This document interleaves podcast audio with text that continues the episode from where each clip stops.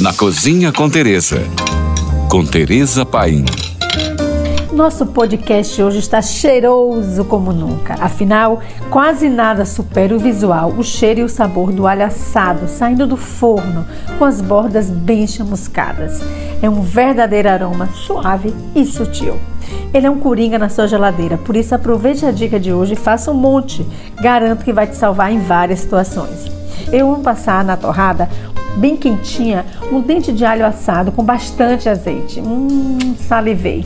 Vamos lá aprender como fazer. Pré-aqueça um forno a 180 graus centígrados.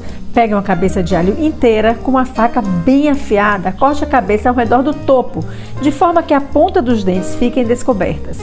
Coloque sobre um papel alumínio rei com bastante azeite e ervas frescas ao seu gosto.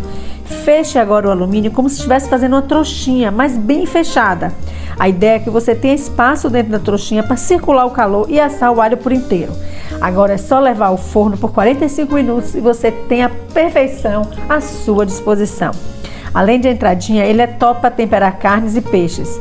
Ótimo para fazer pastinhas. Além de tudo, é lindo quando chega à mesa. Faz posta e me marca no meu Instagram.